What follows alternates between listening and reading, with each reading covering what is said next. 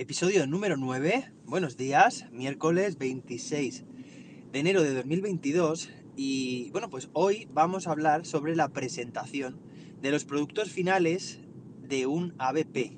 ¿Vale? Bueno, pues recientemente, en concreto el día 21 de, enero, hace una semana, la semana pasada, eh, lancé en mi web un reto, el reto educativo de 21 días, en el cual os acompaño a que diseñéis, a que creéis vuestro propio ABP. Son muchos y muchas las docentes que se han apuntado, se han unido a este fantástico reto en el que cada día reciben un correo electrónico en su bandeja de entrada con un vídeo y una tarea. El tiempo aproximado de trabajo diario, sumando el vídeo y la tarea, pues es entre 10 y 20 minutos, dependiendo del día y, bueno, pues de lo que toque cada, en cada momento, ¿no? El tipo de tarea. Como digo, se han apuntado muchos docentes y estoy encantado de, poder acompañarles. Eso sí, me está costando pues, mucho tiempo, estoy invirtiendo mucho tiempo para que, eh, bueno, porque los docentes me hacen sus, sus preguntas, me, oye, pues, pues tienen dudas también, cuál sería la mejor opción, recomiéndame algo, bueno, pues ahí estamos, haciendo un seguimiento de esos ABPs, eh, bueno, va a durar 21 días, descontando eh, los fines de semana, es un reto de lunes a viernes, y estoy muy ilusionado porque están saliendo ABPs increíbles, muchos de los profes empiezan desde cero, y es su primer ABP el que están diseñando con este reto. Eh, bueno, pues el plazo de matriculación está cerrado porque, bueno, pues porque quería yo que cuando empezáramos, empezáramos y, bueno, e hiciéramos una edición todos juntos, pero al mismo ritmo, paso a paso, ¿vale? Para hacer un seguimiento adecuado y estar pues todos en, el mismo estado de diseño del, del, ABP. Pero bueno, pues si queréis uniros a las próximas ediciones de, de ABPs, o sea, perdón, de retos para crear vuestro propio ABP, pues podéis entrar en mi web de cursos, que es cursos.jose-david.com. Ahí veréis el reto de 21 días. Podéis dejar vuestro correo para que os informe, bueno, pues respecto a las, próximas ediciones, cuando volvamos a abrir el plazo de matriculación. Y hoy os quería hablar precisamente de que, bueno, que una de las fases iniciales en este proceso de diseño de ABPs consiste en la definición de el producto final. Y bueno, pues en ese vídeo en concreto hago un matiz y diferencio entre lo que es el producto final de una ABP, que básicamente pues es la solución a la pregunta generadora, digamos a la pregunta desafiante del ABP, con la que iniciamos el ABP, y eh, por otra parte el formato del producto final, es decir, en cómo se representa este producto final. En otras palabras, pues si entramos a una clase y preguntamos al alumnado, oye, ¿qué estáis haciendo? En ningún caso deberían decir, bueno, pues estamos haciendo un vídeo, estamos haciendo una presentación o un mural, sino, ¿qué están haciendo? Pues buscando una solución para tener hábitos de vida más saludable o pues estamos investigando sobre cómo podemos hacer que el barrio esté más limpio. Eso sería el producto final. Una ABP puede tener uno o varios productos finales, pero por otra parte estaría el formato del producto final, que es cómo se representa, que habitualmente se confunde formato y producto final. Entonces, formato sí que podría ser pues, un vídeo, una presentación, una, perdón, una representación teatral, una presentación, un mural o un póster, podría ser pues mm, una grabación de audio, podría ser una maqueta, podría ser eh, algo tangible o algo intangible, es decir, que se pueda o que no se pueda tocar. Voy a acercarme el teléfono ahora que he aparcado, que ya he llegado al cole, a ver si, a si se escucha, espero que sí, mucho mejor, claro, y sin el motor.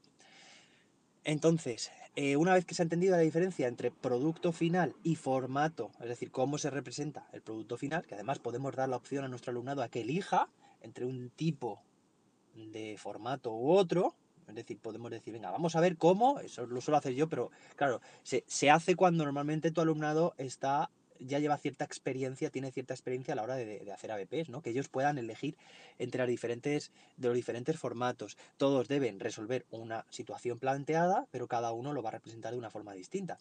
Y esto es precisamente lo que en clase planteo a mi alumnado, ¿no? Venga, vamos a hacer esto, tenemos que abordar este desafío, este problema. Y bueno, pues son ellos quienes pues piensan qué formato, qué representación quieren darle a su producto final. Eh, además, últimamente, pues intento presionarles un poco de forma positiva en cuanto a que diseñen, en cuanto a que elaboren productos finales con un formato creativo, es decir, que no caigamos en pues lo más típico, ¿no? Que puede ser un vídeo o, una, o un mural, como estamos diciendo, una, una, representación o una exposición. Entonces, bueno, pues en este sentido, eh, forzándoles un poco, salen formatos muy originales. El otro día se me acercaba un alumno y me decía, oye José David, podríamos hacer estamos, hemos estado dando vueltas, ¿no? A ver cómo poder hacer algo original. Podríamos hacer un código QR que te lleve a la presentación o que te lleve a donde nosotros queramos, ¿no? Digo, vale, pues perfecto, un código QR. Había otro grupo que pensó, fijaos, en un karaoke, en poder, eh, en crear un karaoke de manera que, bueno, pues con un poco de ayuda, claro, eso sí, muchas veces hace falta pulir, ¿no? A través de preguntas, pues que vayan definiendo su, su, su formato y su producto final. Y bueno, pues decir, sí, pues mira, estaría muy bien si, si además, porque claro, la idea, de la idea que tienen a, lo que se podría exprimir, pues para eso estamos nosotros, ¿no? Eh, y si pusiéramos en la tele eh, la letra de la canción y que, y que todos cantáramos toda la clase al mismo tiempo, vosotros podéis también hacer una coreografía y tal, bueno, pues entre, entre, podríamos decir, el docente y el alumnado empieza a surgir una conversación que enriquece muchísimo la, la forma de representar, ¿no? Los, los ABPs. Más, por ejemplo, una página web, crear una página web. Y enseguida había alumnos ya diciendo, José David, tú tienes en tu vídeo, en tu canal un vídeo en el que explicas cómo hacerlo. Pues nada, ya estaban viendo el vídeo y creando su propia página web. Totalmente, bueno, esta competencia de aprender a aprender y de iniciativa, eh, vamos, personal la tienen así súper, súper desarrollada y me encanta que ellos exploren nuevas opciones, aprendan y, sean proactivos. Cómo crear también un juego educativo. Oye, un juego, una animación. Pues en este caso había alumnos a los cuales ya les había impartido anteriormente un taller de enriquecimiento curricular eh, con clases de, programación y robótica, conocían herramientas como Scratch y estaban programando su, propia, su propio juego o su propia animación. Y bueno, y los que no sabían, pues en su grupo, si había alguien que sí que sabía, que se había decantado por esta opción, ayudaba a los que, a los que no sabían y era una forma también, una oportunidad de aprender. Una revista, había grupos también que, oye, pues vamos a crear una revista con sus secciones todas, en la portada, entrevistas, artículos, pasatiempos o par de letras que iban a incluir, etc. Eh, una app también, pues sabiendo diseñar una, una, presentación interactiva, es decir, que haciendo clic en un elemento le lleve a otro, pues lo podemos hacer. Pero además había grupos que, pues a través de mi canal de YouTube, eh, les daba por investigar aplicaciones y decían, bueno, pues vamos a hacer, vamos a utilizar Canva o vamos a utilizar Genially. Claro, pues son herramientas que ellos a ver, les sirve para aprender y al mismo tiempo generar un producto final con un formato original. Estoy muy emocionado, ¿eh? Cada vez que estamos en esa fase del ABP en la cual el alumnado está proponiendo diferentes opciones y yo también les ayudo porque ese es el rol del docente, ¿no? Guiarles. Hoy el episodio ha sido un poco más largo. Espero que os llevéis ideas, que os sugieran estos formatos de producto final que os he comentado y sobre todo, más allá de estas ideas quedan pues ilustradas y acotadas en alguna forma, me gustaría que penséis que no hay límites hasta el infinito y más allá. O sea, es que lo que penséis podéis hacerlo, pueden hacerlo vuestro alumnado. Que no haya límites. Así que, bueno, pues mañana nos volvemos a escuchar en otro episodio. Que tengas un fantástico día y que la innovación te acompañe.